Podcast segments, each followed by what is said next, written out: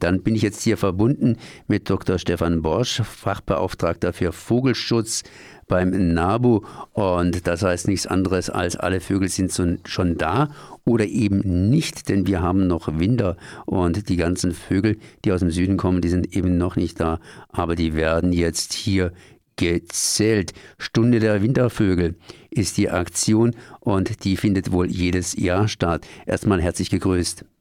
Ja, guten Tag, Herr Konrad.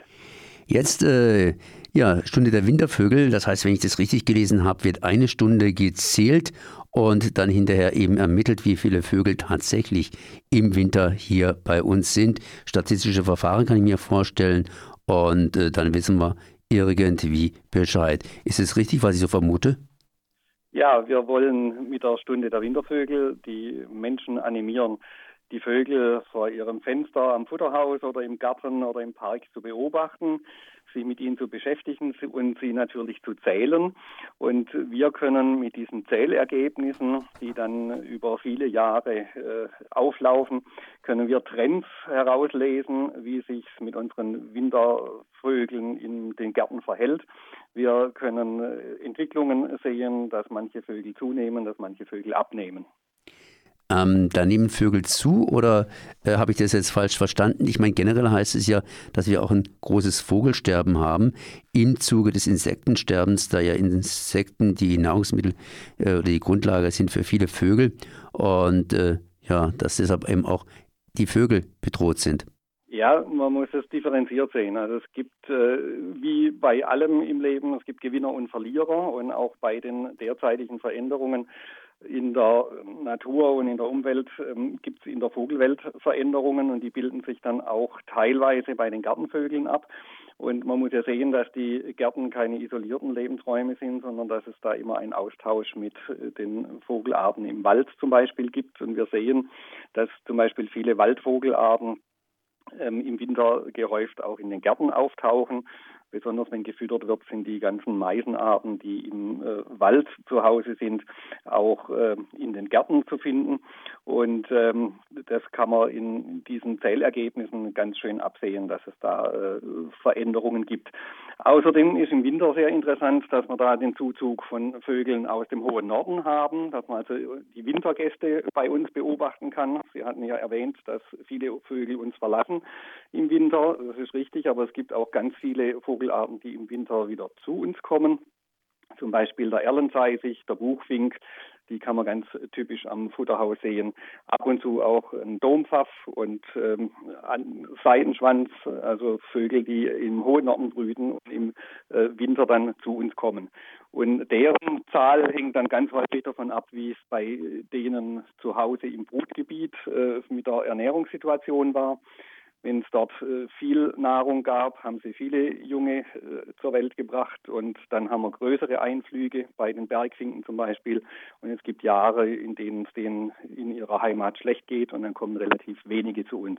Von daher sieht man auch immer wieder Schwankungen ähm, in den Ergebnissen unserer Zählung. Wie kriegt man das überhaupt mit? Also wenn ich jetzt zum Beispiel in meinem Garten hingehe und Vögel zähle, dann ist es ja, sind es ja keine Vögel, die im, im, im Felde sozusagen hier brüten oder andersrum ausgedrückt, da kann es ausgesprochen betrüblich sein. Sprich, ein Garten ist ja sowas ähnliches wie noch ein Naturrefugium. Es heißt ja, in der Stadt leben mehr Wildtiere als heute auf dem Land. Ähm, inwiefern ist es überhaupt relevant? Also Gärten äh, oder Siedlungen sind äh, sehr wichtige Lebensräume für die Vögel, wenn man diese Lebensräume entsprechend natur- und vogelfreundlich gestaltet. Leider haben wir ja viel häufiger heute den Trend zu diesen Schotter- und Steingärten, in denen keine Pflanze, kein Strauch, kein Stück Rasen mehr vorhanden ist. Und da können dann leider die Vögel auch keinen Lebensraum mehr finden. Aber wenn man den Vögeln im Garten entsprechende Angebote macht, mit beerentragenden Sträuchern und einer Vogeltränke und einem Nistkasten und vielleicht einem Baum oder einer Hecke, dann ähm, hat man dort eine nicht unerhebliche Anzahl an verschiedenen Vogelarten die man fördern kann und die dann auch den Siedlungsraum bei uns bevölkern.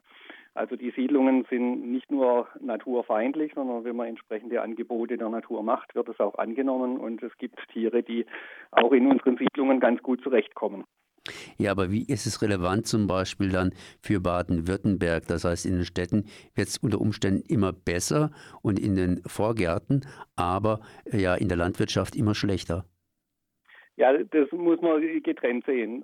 Die, vor allem Einbußen hat man zurzeit bei den Vögeln in der Feldflur. Die typischen Acker- oder Feldvögel, die dort äh, bisher zu Hause waren, die nehmen dramatisch in ihrem Bestand ab, wie die Feldlerche, die Goldammer, das Rebhuhn. Aber das sind Arten, die nicht in die Stadt wechseln können oder dem man halt nicht im Siedlungsraum eine Möglichkeit zum Überleben geben kann. Die sind angewiesen auf die Feldflur draußen, auf dort Hecken, Gebüsche, äh, Ackersäume, an denen Wildkräuter stehen. Und wo das halt nicht mehr vorhanden ist, da haben die enorme Schwierigkeiten, äh, sich zu halten.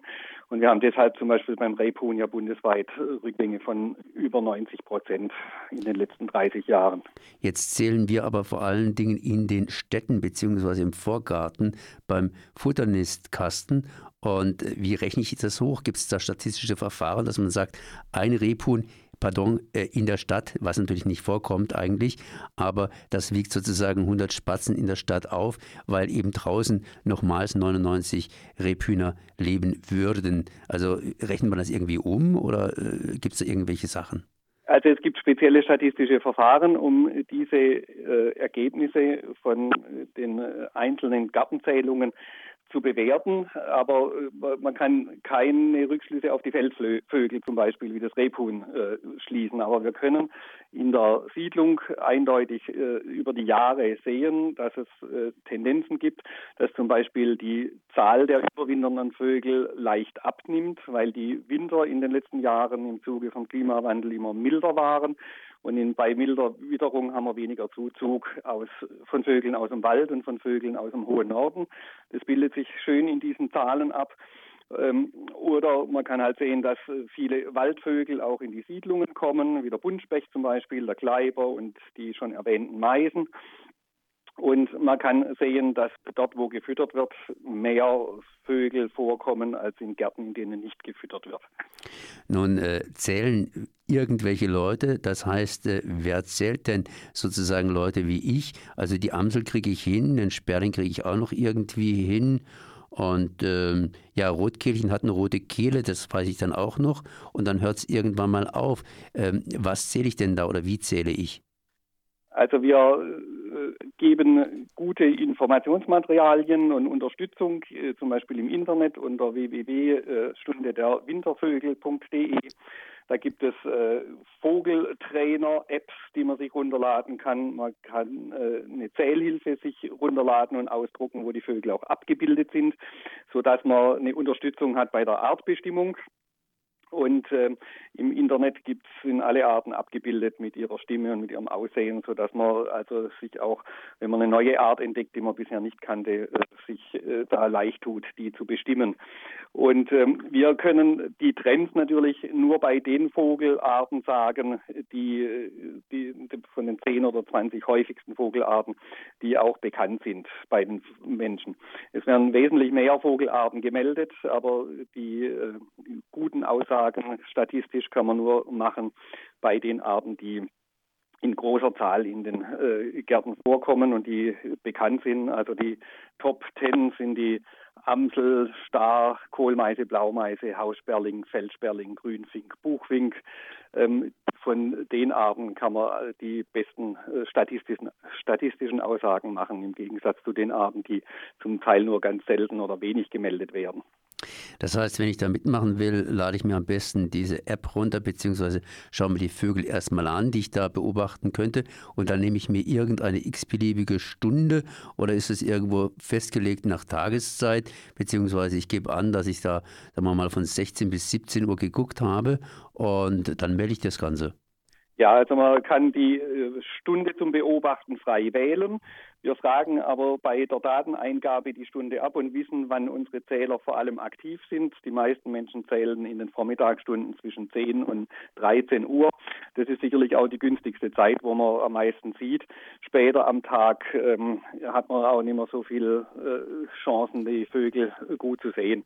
Also man kann, nimmt sich eine Stunde Zeit, setzt sich an einen Punkt am Fenster oder am Garten hin und man beobachtet und bestimmt alle Vögel, die man sieht und erfasst deren höchste Zahl.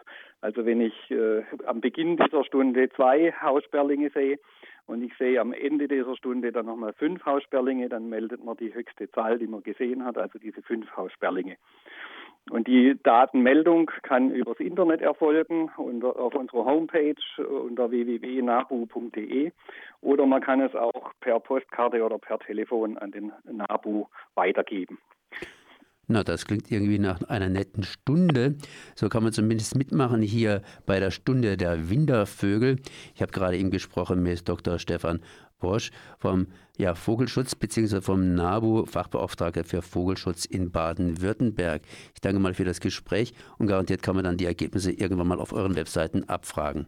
Genau, das kann jeder äh, kann für seinen Wohnort oder für seinen Landkreis die Daten interaktiv abfragen. Also man kann für jede Vogelart und für jedes Jahr, in dem gezählt wurde, kann man die Daten sehen und es werden dann auch die Trends dargestellt, ob diese Vogelart in den letzten Jahren zu oder abgenommen hat. Man kann also unmittelbar die eingegebenen Daten auch selber auswerten und selber schauen, was äh, sich in der Vogelwelt tut. Gut, dann danke ich mir nochmal. Merci. Ja, ich danke auch für das Gespräch. Wiederhören.